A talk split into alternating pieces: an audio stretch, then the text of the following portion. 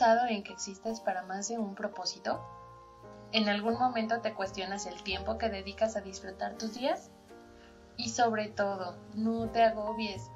Todos los días hay una oportunidad para volverlo a intentar.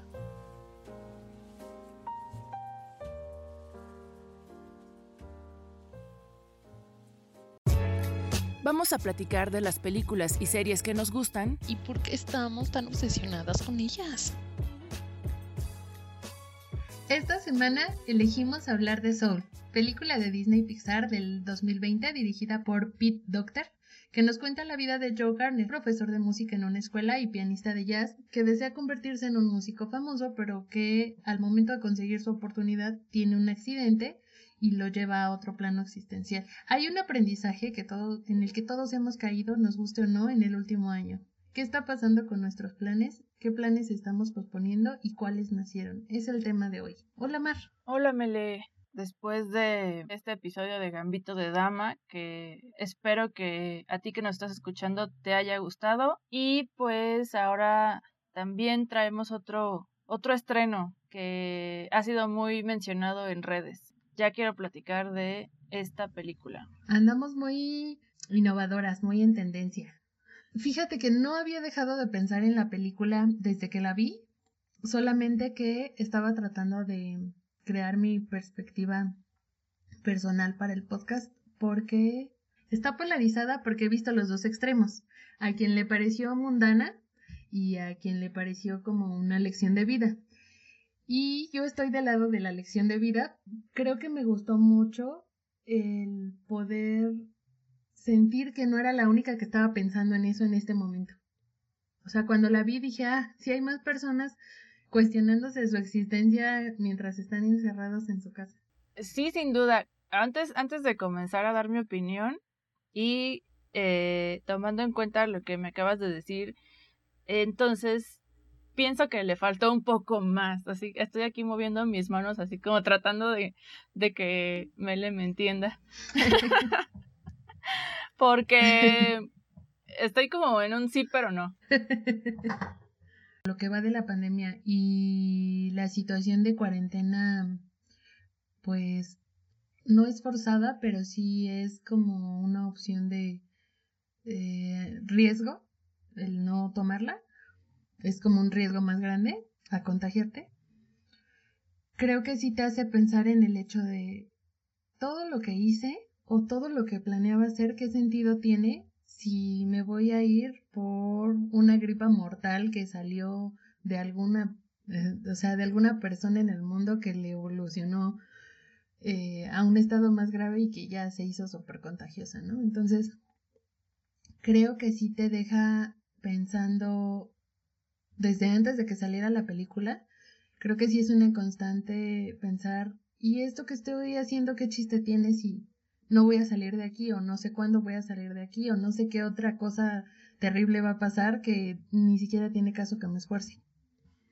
Y creo que eh, es un poco lo que le pasa a Joe en la película cuando no, no al principio. Al principio creo que Joe es todos nosotros antes de la pandemia, ¿no? Tienes una vida, no estás conforme con ella, o sí estás conforme pero sientes que te falta algo. Como que estás en una crisis, ¿no? En... Te detienes y dudas si vas bien. En mi caso, creo que es la situación de la rutina. O sea, Joe cree que al momento, en el momento en el que alguien lo vea o destaque en cuanto a que es músico de jazz, se va a acabar la rutina. Y todo va a ser maravilloso y cada minuto después de ese momento va a ser un deleite y no va a ser nada comparado con lo que ha vivido antes.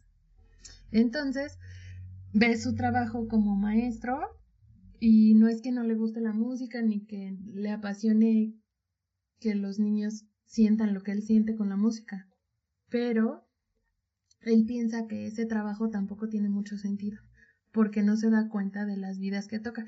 Y de hecho creo que ese, mm, en esa parte sí se quedaron cortos, un poquito, porque creo que no desarrollaron el hecho de que mm, más allá de que Joe disfrute cada segundo o no, creo que también nosotros somos importantes para otras personas y no nos damos cuenta.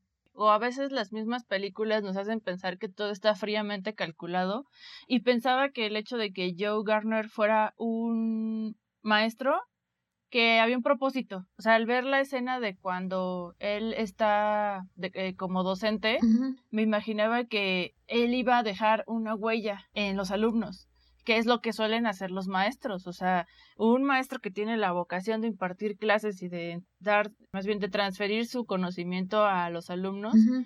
Aunque haya sido regañón, aunque haya sido barco, pero que te haya dejado algo bueno, te vas a acordar toda la vida de él, ¿no? Cuando vi esta escena de, de los niños que hay unos, hay unos así con mucha flojera como tienden a ser los alumnos y una y una que otra por ahí toda apasionada y este, interesada en la clase que, es esta niña que trae esta que, que, tiene una trompeta no sé exactamente si sea X tipo de trompeta pero bueno y ella sí se nota que le gusta y como que eso hace que, que Joe como que reviva no pero no. Entonces me imaginaba que, que sí, que había un propósito en el hecho de que fuera profesor. Pero como que no ahondan mucho, ¿no? O sea, como que no lo explotan. Estaba, estaba leyendo que eh, la película la terminaron cuando, todo, cuando ya había empezado la pandemia. Los técnicos y la postproducción fue desde casa. Y eh, yo creo que parte de eso afectó a la película, porque probablemente sí tenía una especie de camino, pero es más difícil trabajar en el sentido del guion, probablemente, ¿no? No sé.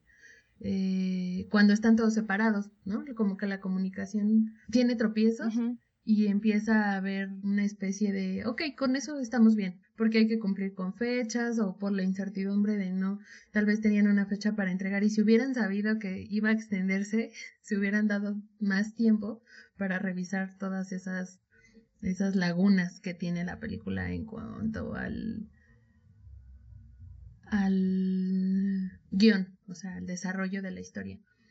Pero eh, planteándonos el principio, yo creo que sí es fácil identificarse con Joe cuando eres adulto. Estuve, estuve viendo muchas como videos y, y cositas, así, reacciones de la película en TikTok y así, y no importa qué edad tengas, te sientes un poco relacionado con su historia. Sí, eso sí. Si eres muy joven, es como, ¿qué, ¿qué quiero hacer de mí?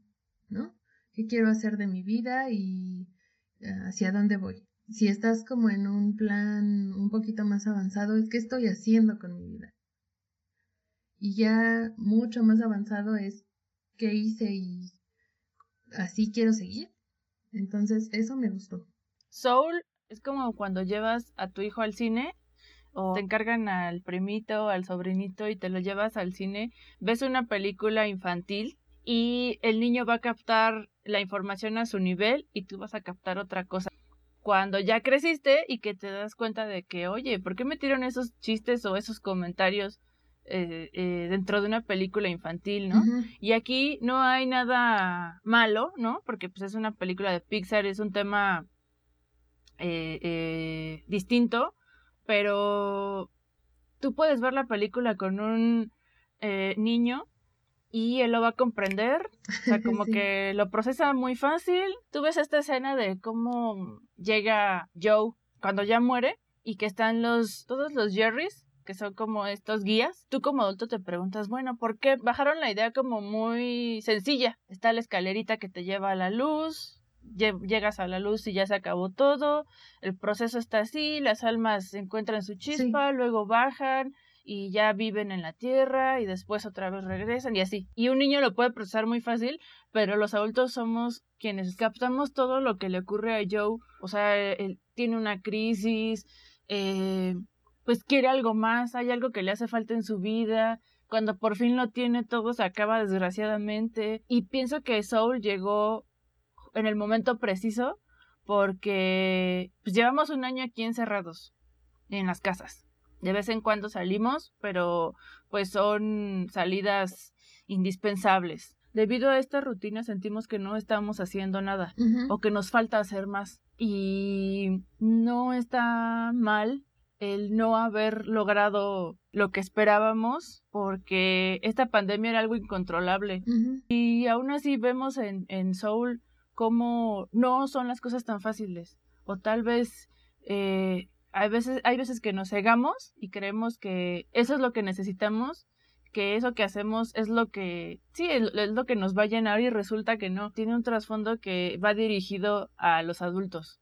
Creo que eh, eso es como lo rescatable, o sea, de todas las críticas que he visto sobre los huecos argumentales de ¿y qué pasó con él? y ya no explicaron esto y cómo apareció aquello, creo que hay ciertas conversaciones que a los adultos les plantea, a los niños pues obviamente les dice, sigue así, ¿no? O sea, sigue haciendo lo que haces porque es maravilloso que te guste divertirte en el parque o lo que sea. Pero a los adultos creo que hay varias conversaciones que toca. Una es la del éxito profesional. ¿Qué es el éxito profesional y por qué es tan importante para cada persona, no?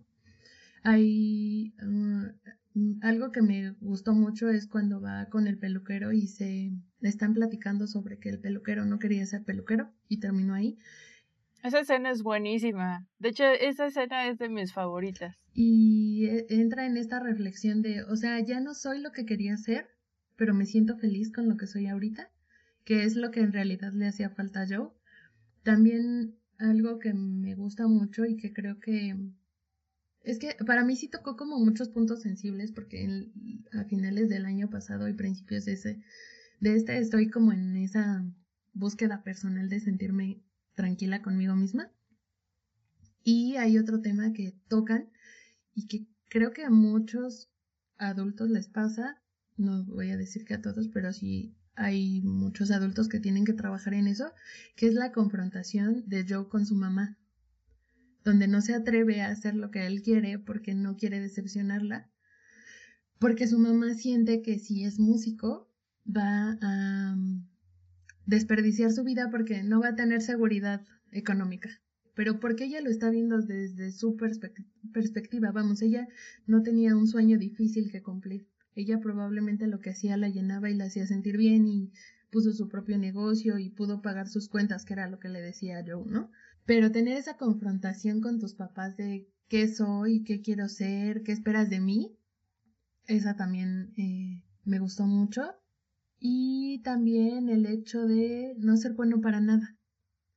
Es esa parte donde habla con 22 sobre que no tiene un talento en específico y él se siente como dotado del piano y a pesar de eso no es exitoso, aunque es muy bueno y toda la vida le han dicho que es muy bueno y que tiene un talento y que es este pues algo especial, pero jamás ha podido hacer algo de ser pianista. Y 22 no es buena para nada, pero se siente bien con todo. Estaba viendo una reflexión eh, que decía, ¿por qué no pensar que 22 es esa persona que no es como que haga algo en específico, así de, ah, es muy buena para esta disciplina o tiene un talento para esto, pero es esa persona que llegas a, conocer en tu vida que te hace sentir bien. Y creo que es, es algo que también me dejó pensando y dije, sí, es cierto, siempre creo que tenemos el gusto de conocer a alguien que dices, es que no sé por qué, pero me siento bien cuando está esa persona. Es muy agradable, es muy simpática, es bien divertido platicar con ella o con él. Y no es por algo específico, sino porque disfruta el momento de disfrutas el momento de estar con esa persona y esa persona es disfrutable. O sea, ellos, ellos disfrutan esto. O sea, te das cuenta, te transmiten. La verdad es que de todos los personajes que aparecen ahí, eh, eh, y si tuviera que elegir entre Joe y 22, me quedo con 22 aunque obviamente Joe también sufre un proceso en el que por fin comprende y eso fue lo que me gustó, porque al principio vemos en eh, cuando Joe ya tiene por fin esa gran oportunidad que toda su vida ha esperado, que está caminando por la calle y me acordé de esta frase de cuando te toca, te toca y cuando no te toca ni aunque te pongas, eh, refrán de abuelita, pero lo vemos ahí de una manera muy cómica, ¿no? Cada vez que él va caminando a su paso ocurren muchos accidentes y él no sale lastimado. No le pasa nada, sí. Ajá, hasta que cae en la coladera abierta. Pues así de raro es el destino, ¿no? Entonces ya había llegado su momento, así es como lo, lo dan a entender. y él se salva, se salva, se salva hasta que por fin cae eh, en la coladera.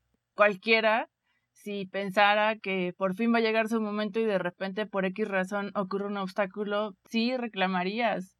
Y, y por eso él se niega a, a pasar este proceso que es normal, ¿no? Que es, como lo representan en la película, avanzar en la escalerita e ir a la luz, ¿no? Lo intenta mover todo como él quiere para poder salirse con la suya, que es regresar, regresar a su show. O sea, también Joe está bien eh, obsesionado en regresar y, y, y, poco a poco empieza a disfrutar de todo. O sea, ambas, ambos personajes crecen porque, porque se ayudan, ¿no? Se, se complementan. 22 eh, es el alma que no quiere vivir, puesto que no quiere sufrir. Y a pesar de que ha tenido grandes mentores, porque sí mencionan varios, y está muy gracioso eso, sí. porque está Michael Jackson, Martin Luther King, también está María Antonieta. La Madre Teresa. Ajá, hasta la Madre Teresa eh, lo fast la fastidia, ¿no? Porque, bueno, no sabemos uh -huh. si 22 es niña o niño, pero eh, es como, como una niña muy sarcástica o como un niño que no le ha cambiado la voz, ¿no? o sea, está muy lindo. Nadie puede con, con 22. Eh, pues Joe tiene estas ganas intensas de vivir, porque ya por fin llegó su momento. Y me encanta cómo van evolucionando ambos y esta escena de la peluquería donde a todos los deja pensando eh, creo que también muestra cuál es uno de los talentos de 22, pero tampoco se ha dado cuenta, ¿no? Uh -huh. Nos enseñan que tenemos que encontrar el propósito, tenemos que saber qué vamos a estudiar, a qué nos vamos a dedicar, qué logro se supone que la sociedad quiere que tengamos o, o que la misma sociedad nos impone, ¿no? Como Uh -huh. Por ejemplo, lo pienso de esta manera, pues, pues porque somos mujeres, ¿no? En tal momento tienes que acabar de estudiar, tienes que casarte, tienes que tener hijos, tienes que, o sea, ¿por qué? ¿Quién lo dice? Y para todos es diferente, el, el, los tiempos son bien distintos para cada quien y aún así pues llegas a ese destino que, que quieres, ¿no? Eh, eh, o tal vez uh -huh. no, o sea, pero no pasa nada. Y eso es algo que lo mencionan con el barbero, que 22 le dice, entonces no eres feliz. Y dice, no, pues sí, sí soy feliz. Y sí, es cierto, o uh -huh. sea, el hecho de que a lo mejor yo haya querido ser veterinaria cuando era niña y que al final decidí ser otra cosa, o sea, no me quita la felicidad que he obtenido, ¿no? O sea, también está presente la felicidad y los logros y, y todo, y experiencias, pues, padres, y aún así no es como que diga, ah, yo hubiera sido veterinaria, porque pues eso es algo que nunca voy a saber qué es, porque, pues no, entonces sí. siento que, o sea, si te das cuenta ya con todo lo que hablamos, es un tema que un niño va a decir, ah, pues chido, ok, se murió, bye, avanza la luz, ah, ya regresó, ok, va a tocar el piano, ya va a disfrutar de la vida. Un niño no se complica tanto porque un niño vive um, cada día. Sí. Y ese es el problema. ¿En qué momento crecimos y se nos olvidó? ¡Pum! Que... Suelta el micrófono. Bye. Esperamos que te haya gustado este episodio.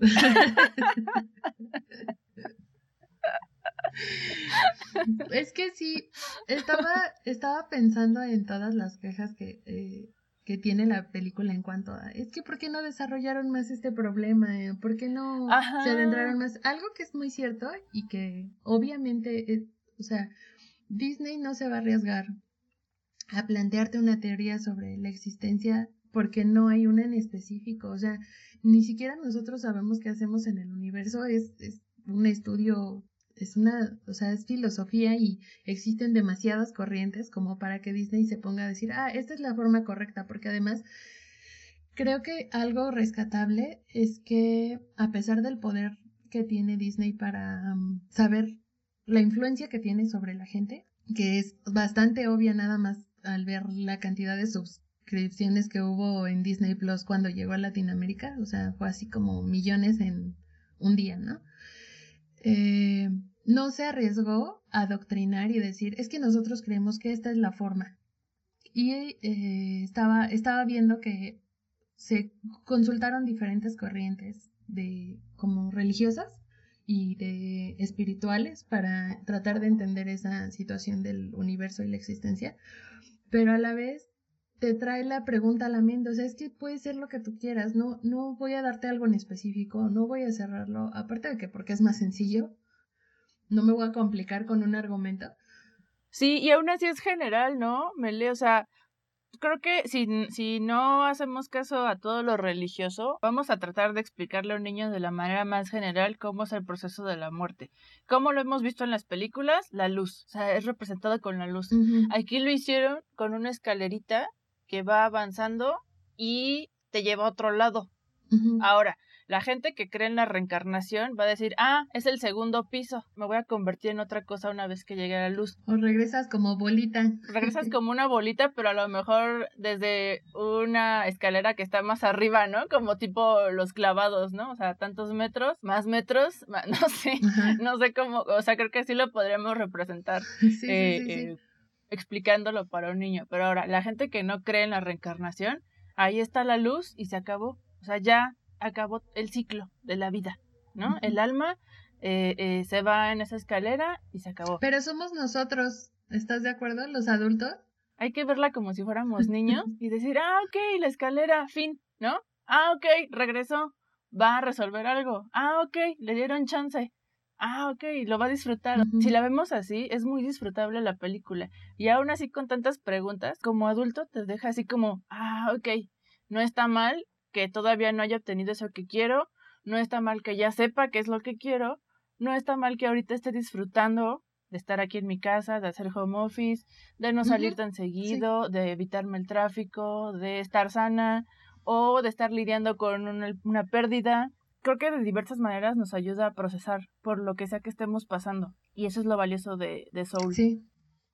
Creo que eh, en cuanto a las opiniones negativas tiene mucho que ver me siento como...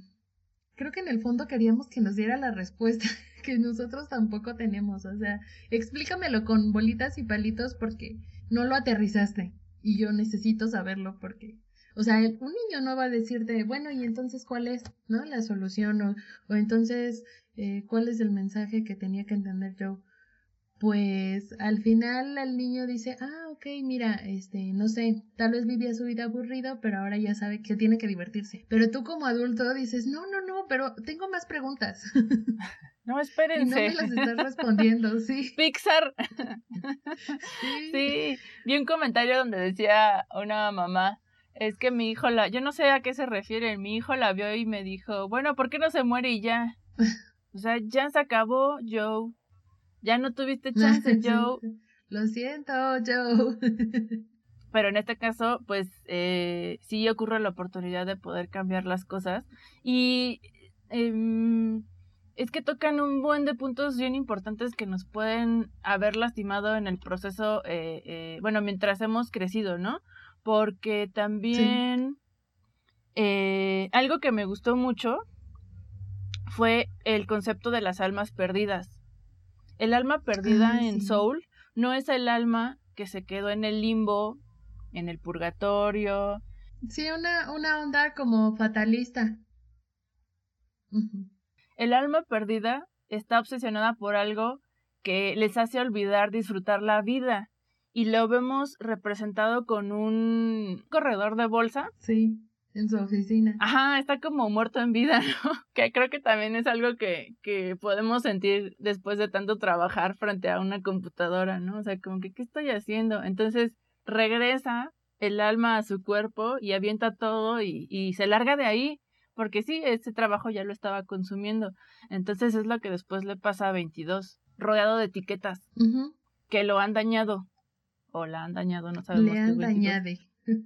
No le han dañado. Que ya todo, ya todo le, lo, todo le, bueno, ya, entonces, bueno, es, es un ser que está dañado de tanta etiqueta. Y eso también, en eso cualquiera puede caer, o sea, quien sea puede caer en, en la etiqueta y está horrible. Y es muy triste cuando ya es un alma perdida y también cuando ya está como con sus ojitos cerrados y lo rodean todas las etiquetas. Y aparte, la importancia, yo lo pensé, yo lloré en esa parte así horrible. Cuando alguien que es tan importante para ti te dice algo que es tan doloroso, por un momento de furia o desesperación o, un comentario sin pensar, pero esa persona te importa tanto su opinión que lo que diga para ti es ley y cómo te puede marcar a la larga. O sea, cuando el último o el más reciente monstruo que tiene rodeada a 22 es lo último que le dijo yo, de que ella nunca iba a sentir y que al final sus sentimientos no importaban porque estaba viviendo en el cuerpo de él y no, no eh, dignificaba lo que ella sentía y que eso fue lo que la hundió. Parece una como una especie de villano caricaturesco, pero muchas personas viven así, o sea, escuchando en su cabeza todo el tiempo cosas que personas importantes le dijeron. Y creo que espero que los niños no se sientan identificados en esa parte, porque sería muy feo, pero creo que como adulto sí lo aprendes a reconocer, o sea, esa parte como que sí te puede llevar a lugares o a momentos de tu vida donde dices, ah, ok, así se ve, ¿no? O sea, así, eso es lo que está pasando y tampoco te tienes por qué quedar ahí, porque al final es una opinión. Sí, lo genial de ver, de, de, tocar este tema en una película animada, eh, es que es muy fácil de comprender, en este caso, cómo afectan las etiquetas. Y no nada más uno recibirlas, sino también las veces que no nos hemos dado cuenta y hemos dañado a alguien, porque es bien importante lo que estás diciendo. ¿En qué momento le hemos dicho a alguien? Sí. Porque no creo que nunca haya pasado, tristemente. ¿En qué momento le dijimos algo a alguien sin pensarlo y no nos hemos dado cuenta que lo dañamos? Y que le esté girando ahí, no puedes, no puedes, eres un tonto, eres un inútil, no tienes talento, no eres capaz, estás gordo, estás flaco, estás chaparro, traes lentes, tienes X cosa que yo veo como malo, como defecto y por eso no eres lo que espero, ¿no? Eh, eh, sí daña y, y, y de muchas maneras nos deja muchas enseñanzas a los adultos soul. No es mi favorita de Pixar, pero tiene muchos temas que es necesario que, eh, que ya por fin los trabajemos como adultos. Y para los niños, que que puedan como procesar eso más fácil, que lo puedan cambiar desde que son chiquitos, ¿no? No poner etiquetas, no burlarse del niño que es diferente a uno, porque así son los niños súper crueles a veces, ¿no? Ven a uno distinto y, ya es motivo de burla o de crítica. Eh, no pasa nada si a uno descubres tu talento y los demás sí, porque todos estamos llenos de, o sea, a lo mejor se escucha muy cursi, pero todos estamos llenos de capacidades y de talentos. Pero ¿estás de acuerdo que esas, esas situaciones son como las que te van marcando cuando eres niño? O sea, van como formando tu pensamiento de cómo son las cosas. Por ejemplo, toda la familia es güera, ¿no? Y hay uno que es más moreno. ¿Cómo se le llama? El negro, la negra. Sí. Y lo comparas con alguien más, simplemente está más moreno que los demás y resulta que no le gusta porque es como si lo separaras y no sabes cuánto daño le estás haciendo a esa persona. Tú puedes pensar que, le, que, que, porque se ríe le gusta, entonces son pequeñas etiquetas y, y cuando vemos esa escena de 22, si dices, oye, y la vez que le dije a tal tal cosa, la vez que hice este comentario, pude haber lastimado. Entonces, de diversas maneras, Soul toca puntos en los que podemos trabajar. A mí sí me llegó porque yo, sí estoy como en ese trip ahorita de qué estoy haciendo de mi vida. No, no creo que sea porque tenga 30, creo que más bien coincidió con que estoy con la pandemia y todo eso y justo cumplí 30, pero no creo que sea exactamente por eso. O no lo sé, tal vez sí. Pero a mí me pasó lo que le pasó a Joe cuando tuvo su primer, su, su toquín. ¿Su primer show? En el media nota, sí porque cuando yo, yo había deseado tanto tiempo entrar a la universidad, o sea, años, así como que todas, todas las cosas siempre mi meta era, no, no, pero un día ya voy a entrar a la universidad. Y ya había entrado a la universidad antes, o sea, ya había ido a una universidad de paga cuando tenía 18 y después estuve en una, universidad en línea como a los 25, pero yo quería, o sea, mi gran sueño era hacer el examen de la UNAM y entrar a la UNAM. Y cuando lo logré me emocioné y todo, y sí dije, oh, qué padre. Y... Pero conforme fue pasando el tiempo, dije, mm, ¿y qué voy a hacer? o sea, yo sé que el, la meta final es titularte. Sí. Pero me sentía como, ajá, sí, o, o sea, sí, pero no tengo una satisfacción inmediata. Eso no me está dando ni tranquilidad económica, eh, me está dando más angustia porque tengo que estudiar, aparte de pensar en todo lo que ya tengo. Y no siento ningún placer como cuando comes un pastel o alguien te hace cosquillas, o sea, no siento nada divertido, porque yo no me estoy sintiendo bien. Y cuando vi a Joe me sentí así de, ay hermano, te entiendo, no sé. I feel ¿Qué hacemos? ¿Cómo le hacemos aquí? Haciendo una retrospectiva de mi vida, yo pienso que cuando sí tuve una crisis fue cuando no me quedé en la UNAM. Cabe mencionar que en esa etapa en la que yo eventualmente iba a tener que estudiar en la universidad fue cuando nos cambiamos de casa y todo. Entonces yo imaginaba mi plan de vida en el que yo iba a ir a la prepa a 15 minutos de mi casa, a una prepa de la UNAM obviamente, y que después iba a CEU a estudiar lo que tuviera que estudiar y pues ahí iba a estar. Yo iba a ser una egresada de la UNAM, obviamente. Sí. Pero no contaba con que el destino tenía pues otros planes, ¿no? O sea, un cambio de casa que incluía un cambio de escuela, conocer, o sea, desenvolverme en un entorno distinto, ¿no? Pero pues estaba cegada con que pues no era lo que quería, entonces hubo un momento en el que sí estuve muy molesta con la vida y con todo el mundo.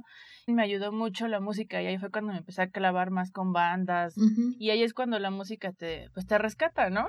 Y es cuando encontramos esas bandas a las que nos aferramos y nos recuerdan y nos levantan siempre. Y ya, lagrimita, ¿no? Ah, ahorita estamos llorando, así recordando. Cada quien a los suyos, ¿no? Ah. sí. Entonces, cuando ya voy a hacer el examen de la universidad, yo sigo eh, con que no, tengo que entrar a la UNAM. La primera ronda la hice y me quedé lejos, lejos de, de, de los aciertos que requería para entrar a diseño y comunicación visual, algo así. Y nada, todavía mi papá me dio chance, porque también mis papás han sido de la idea de inténtalo, pero hay una fecha límite, ¿no? La fecha límite no iba a ser que me iban a poner a trabajar, sino que simplemente tenía que buscar otra opción porque querían que siguiera estudiando, yo también quería, pero quería entrar a la UNAM, o sea, yo estaba en mi plan de obstinada. Total, que ya la segunda ronda y me quedé como a menos de 10 y eso me dio un buen de coraje. Yo así con mi periódico buscando mi nombre y no me quedé. cuando todavía era para por periódico. Esto, sí, uh, o sea, hace siglos. Entonces, yo ya había ido varias veces, creo que ya había ido como dos, tres veces a la universidad en la que terminé estudiando, que fue una universidad particular. Pero cuando yo iba a hacer el examen, ahora como que, ok, no me quedo en la UNAM, ni modo, ya lloré y pataleé, pero bueno, ok. Entonces voy a hacer el examen de la UAM. Ese día no vas a ir. Y yo, pero yo ya pagué mi examen. No vas a ir. Te vamos a ir a inscribir a la universidad en donde vas a estudiar. Pero es que, pero es que nada.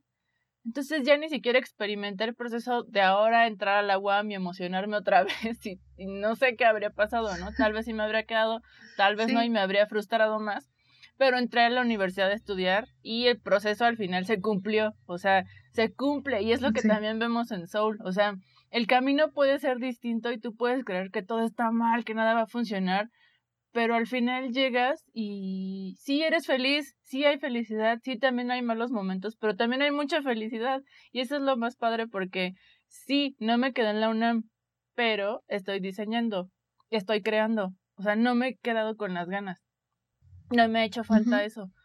Y en tu caso también, o sea, no ocurrió como lo querías en ese momento, pero está sucediendo. Y también ahorita, tú que nos escuchas, que estás en una pandemia, ok, eso que querías no lo pudiste hacer el 2020, ahorita estamos ya en 2021, todavía seguimos aquí encerrados, apenas está comenzando el proceso de las vacunas y aún así has estado poniendo a trabajar tu mente y todo tú has hecho lo posible por salir adelante todo este año, toda este, esta etapa bien rara que estamos viviendo todos juntos. Y creo que también esto aplica pues para nosotras porque tal vez el año pasado queríamos hacer un buen de cosas y cuando estábamos brindando, ¿no? A final de año y todo, unos comiendo Ay, uvas y otros tal vez no Todavía me atragantándose y resulta que llega la pandemia, pero aún así surgieron muchas cosas y una de ellas pues es este podcast. Sí, Está surgiendo, sí estamos creando algo.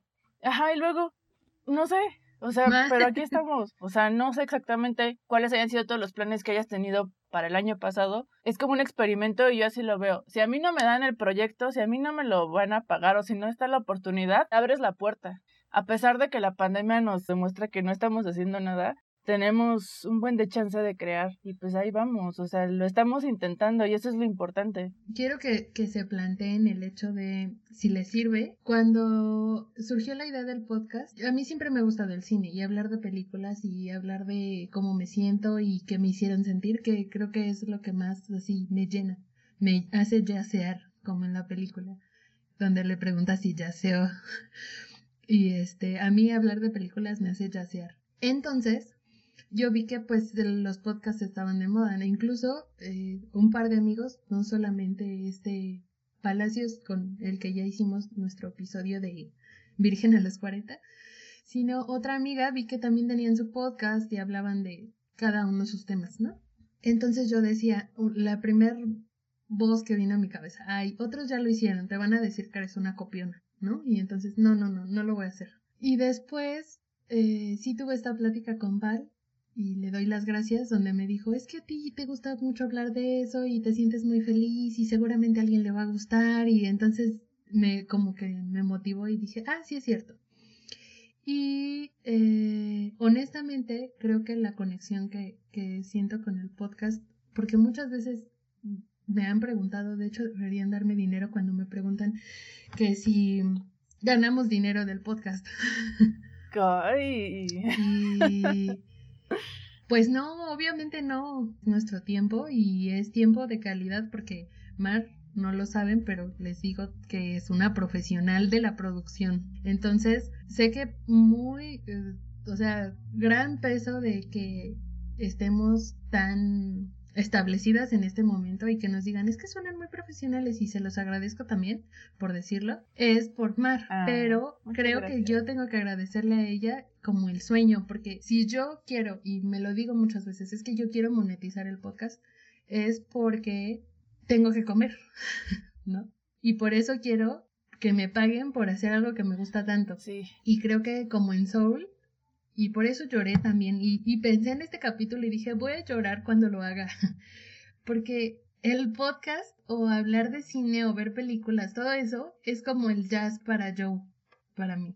Y llega sin que, sin que te des cuenta y llega sin que lo planees y llega de, como dice Mar, de una manera que ni siquiera lo pensabas que podía suceder Sí. pero te hace feliz y te llena de vida y te hace decir, sí, quiero estar ahí. Entonces, gracias Sol. Es como esa sensación de, no es lo que todo el mundo esperaba que yo hiciera, no es lo que yo esperaba hacer. Y ni siquiera es un trabajo formal porque no estoy recibiendo dinero de eso, pero eso le da sentido, bueno, mucho, muchas otras cosas también. Pero es una, una aliciente que me ayudó a conectarme porque yo ya estaba súper desconectada con esa depresión de decir, es que qué estoy haciendo de mí, y es que mira, estoy aquí sin generar ni un solo centavo, y pues muchas cuestiones de vida que todos tenemos, no solo una en específico, hay muchos como escenarios que todos tienen, ustedes tienen en su casa eh, muchas situaciones que los hacen dudar de sí mismos. Y de repente llega un pequeño milagro, como es para mí el podcast, en el que digo, pues no sé qué va a pasar, pero lo estoy disfrutando. Es como, es que es una gran enseñanza. Tienes dos opciones con Soul. O te pones en modo adulto y te haces preguntas y no la disfrutas, o te pones en modo niño y la absorbes lo más que puedas y pones en práctica todo lo que aprendiste. Yo agradezco mucho tus palabras. Gracias, Mele, por hacerme parte de, de este podcast, de este sueño, porque pues ahí vamos. De nada. Yo sí creo en que hay como, como en la película del resplandor, que hablan sobre que todos tenemos cierto resplandor más fuerte o más bajito o, o para algo en específico. Y fíjate que cuando lo pensé, no sentía dudas. O sea, cuando dije, bueno, ¿con quién puedo hacerlo? Para no hablar yo sola como perico. y no aburrir, o sea, que exista una, una contraparte que me pueda neutralizar. Y sí pensé luego, luego en ti, o sea, no pensé como, a ver, entre este y este, y así dije, bueno, ya, pues si no quieres, sí tendré que pensar, o si no puedes, sí tendré que pensar en otra opción. Pero no, yo creo que ella es la indicada. Gracias a ti que nos escuchas, que le das play a estos episodios, eh, que te sigue gustando el podcast, porque es un proyecto en el que ambas estamos colaborando, estamos poniendo de nuestra pasión, de nuestro conocimiento para que tú lo consumas. Y el hecho de que le des play y que podamos ver que te gusta el contenido eh, tanto, tanto en el podcast como en las redes sociales en las que estamos presentes y que poco a poco va este proyecto creciendo, porque ahorita es como un bebecito, ¿no? Eh, em, es algo, a pesar de que sea algo mínimo eh, em, de crecimiento, cualquier detalle es algo que a ambas nos emociona. Creo que eh, también el hecho de escuchar estos comentarios que dice Mele de que lo escuchan muy profesional, o sea, comentarios buenos de, de, bueno, comentarios favorables hacia el proyecto, también es muy valioso y pues gracias, gracias por, por, gracias a ti, si tú eres quien hizo ese comentario, gracias porque eso hace que nos apliquemos todavía más y es lo que estamos haciendo.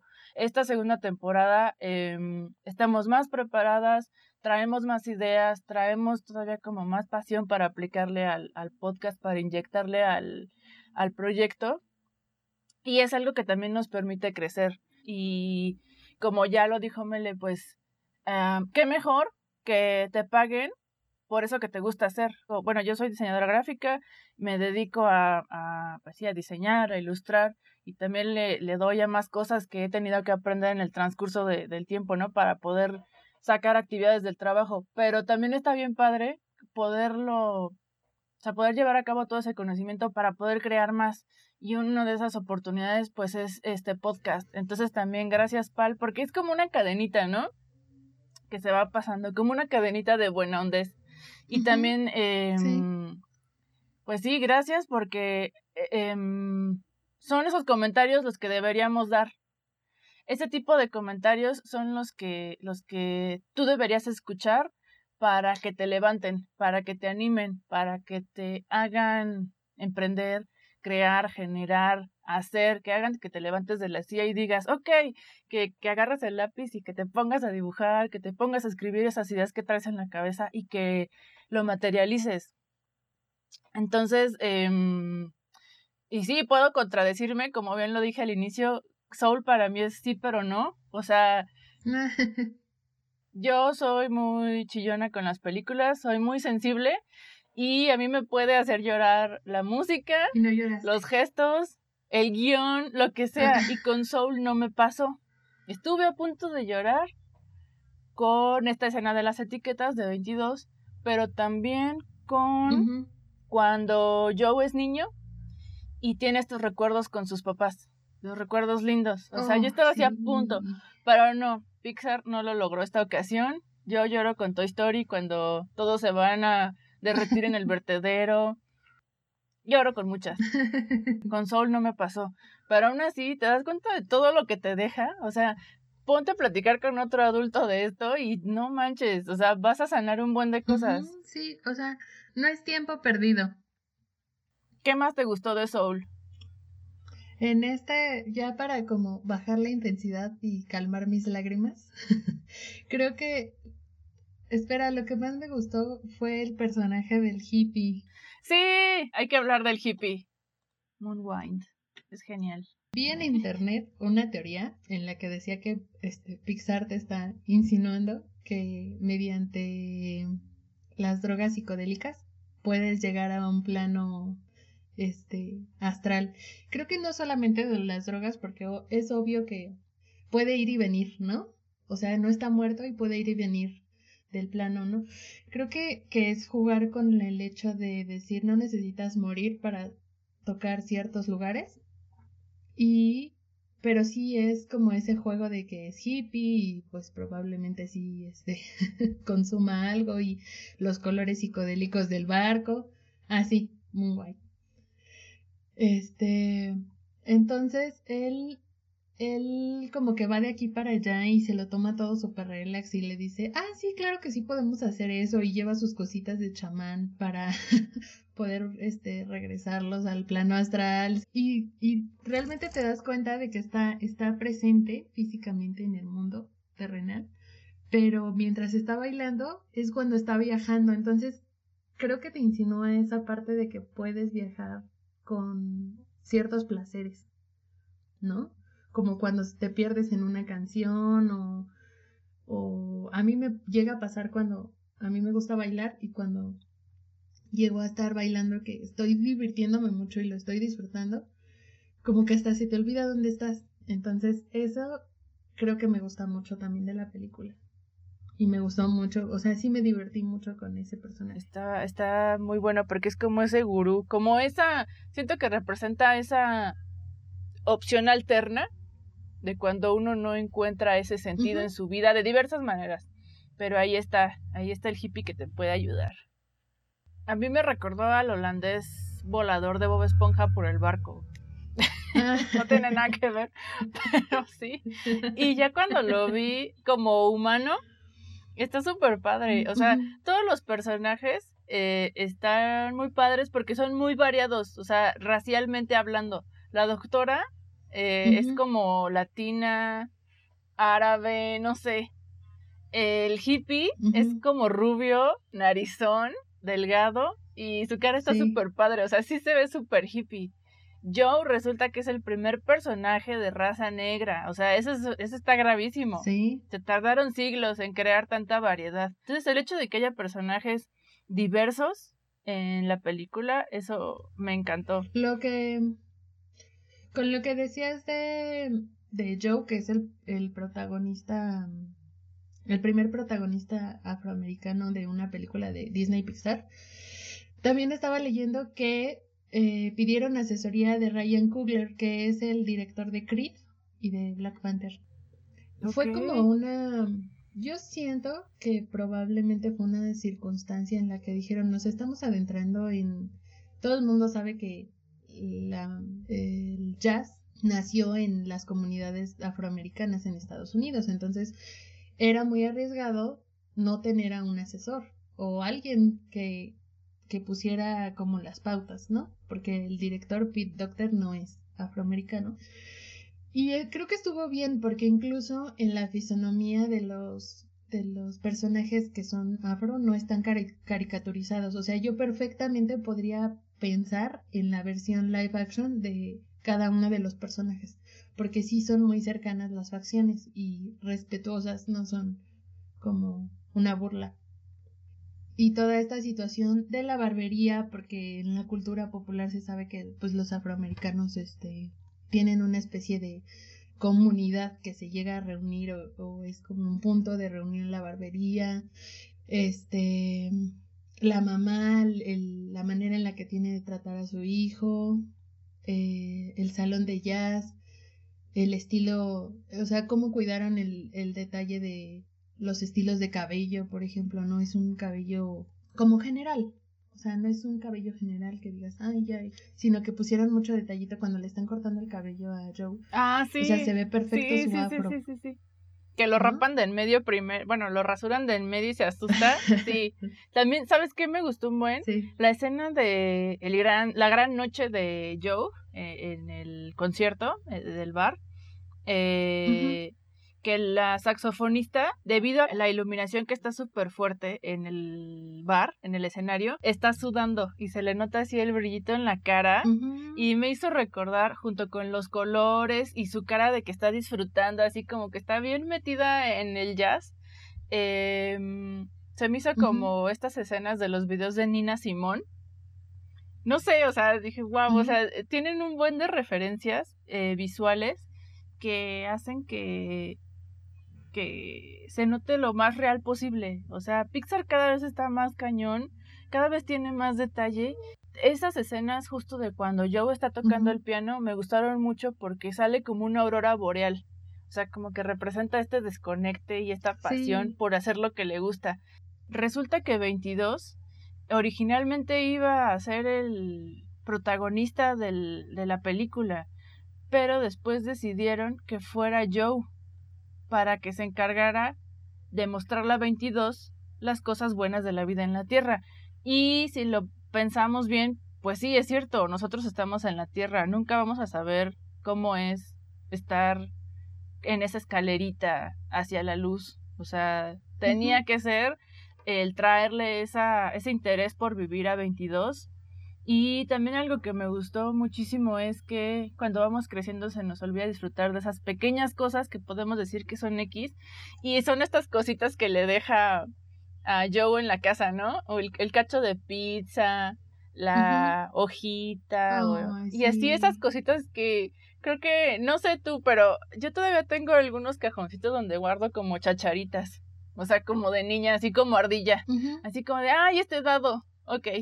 Un reloj roto. Sí, lo guardo. Este, un moño. Ok, nunca me lo pondré, pero aquí está.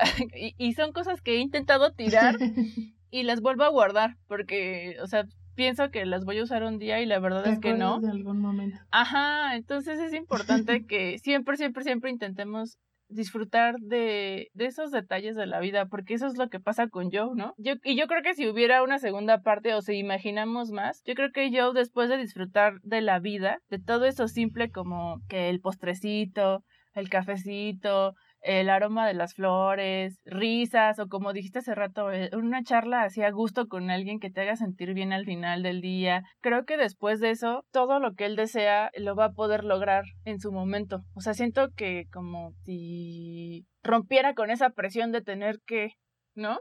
Yo creo eso. Me quiero quedar con esa idea. No hay una, no hay una medida ni para sentirte feliz, ni hay una una guía para decirte cómo llegar a ello. O sea, cada quien lo va a descubrir y cada quien tiene sus, sus yaceos propios. No, van a, no vas a yacear lo mismo que otra persona, pero no, la sensación no es distinta. Otra cosa que me gustó fue eh, Jerry. Jerry, el primer personaje que es como el guía, porque es muy asertiva es muy asertiva y diplomática. Y me encanta cuando habla con la contadora. Eh, le dice, ¿y qué vas a hacer? Ah, ok, tú lo resuelves porque eres genial para eso. Ok, ve. Así como decía, ándale. Sí. Llégale. ¿Cómo le da por su no me vengas a molestar. Pero todo es así le dan el premio y dicen, aquí está, aquí está el premio que tú pediste. sí. Sí, y pero todos son, ¿no? Porque dice algo así como de los Jerrys. Sí, porque me encanta que le dice, bueno, ¿y por qué eres así? Le pregunta yo y Jerry le dice, es lo que tu mente pudo hacer, que es como una burla a la inteligencia de, de Joe. a mí me gusta que sean como abstractos, como Picasso. Ajá, dicen que está inspirado en Picasso y sí, sí se parecen mucho. Y algo que me sorprendió mucho, no sé si a ti, es que resulta que el soundtrack fue realizado por Trent Reznor. Trent Reznor es el, fundador de Nine Inch Nails. Si has escuchado Nine Inch Nails, se te ocurre googlear a esta banda, en caso de que no la conozcas, pero es una gran banda de rock industrial, un referente. Eh, las letras no son las más iluminadas y lindas. Amables. Amables, o sea, nada que ver. Y Trent Reznor y, Atticus Ross, que también eh, ha trabajado con Nine Inch Nails, Jane's Addiction y otras bandas, resulta que ellos eh, crearon el soundtrack. Han hecho más películas como eh, La chica del dragón tatuado, La red social, producciones como Mank, Black Mirror, Watchmen. Y, y lo más irónico es, ¿qué hacían en Soul? Sí, yo jamás los hubiera en mi mente no coinciden. Ajá, y, y crearon unos sonidos super padres, eh, luminosos, muy bellos, alegres y también armoniosos. Creo que fue en un tweet que resulta que Trent acaba de ser papá.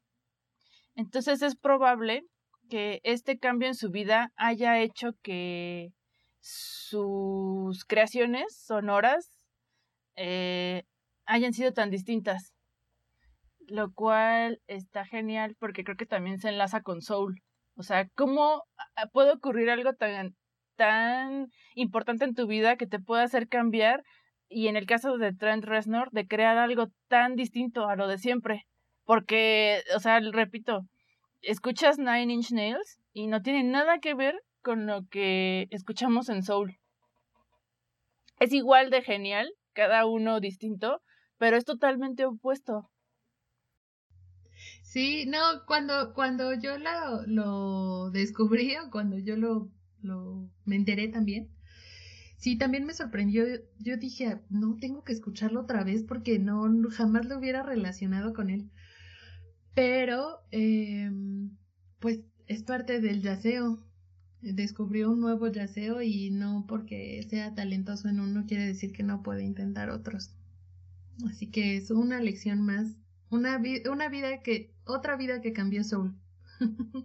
sí, sí, sí, sí, otra transformación gracias a Soul. Pixar lanzó dos viniles, o sea, además del soundtrack, lanzó dos viniles, eh, uno de ellos inspirado en jazz Ah, eh, en un músico de jazz que también colaboró creando la banda sonora.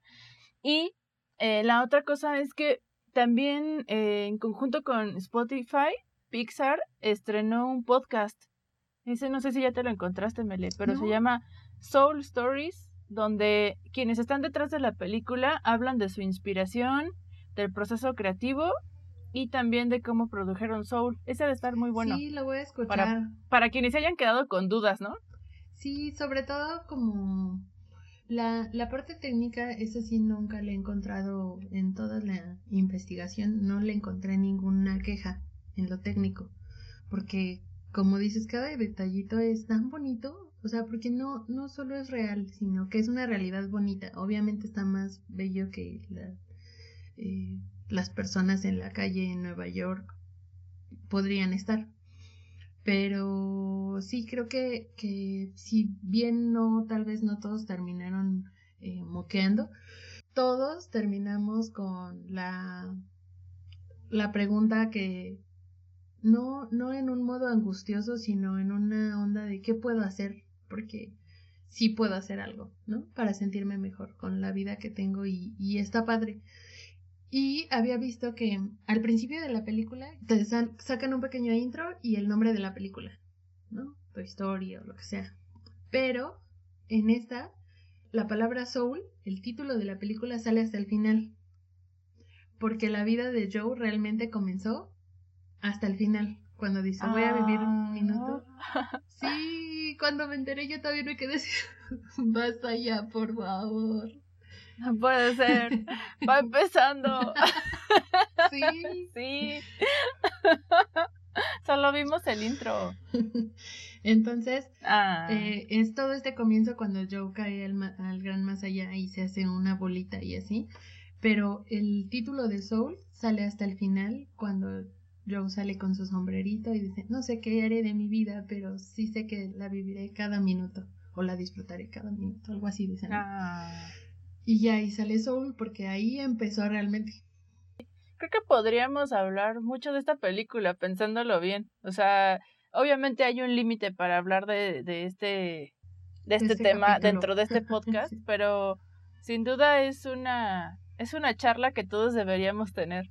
Sí, porque no, no, asumas cosas, ni siquiera las has visto. Dale la oportunidad, o más bien, date la oportunidad de ver Soul y vas a encontrar todo esto que ya dijimos, todos estos spoilers que ya te dijimos, pero eh, vas a encontrar más sin duda. Y si la volvemos a ver, vamos a encontrar más detalles.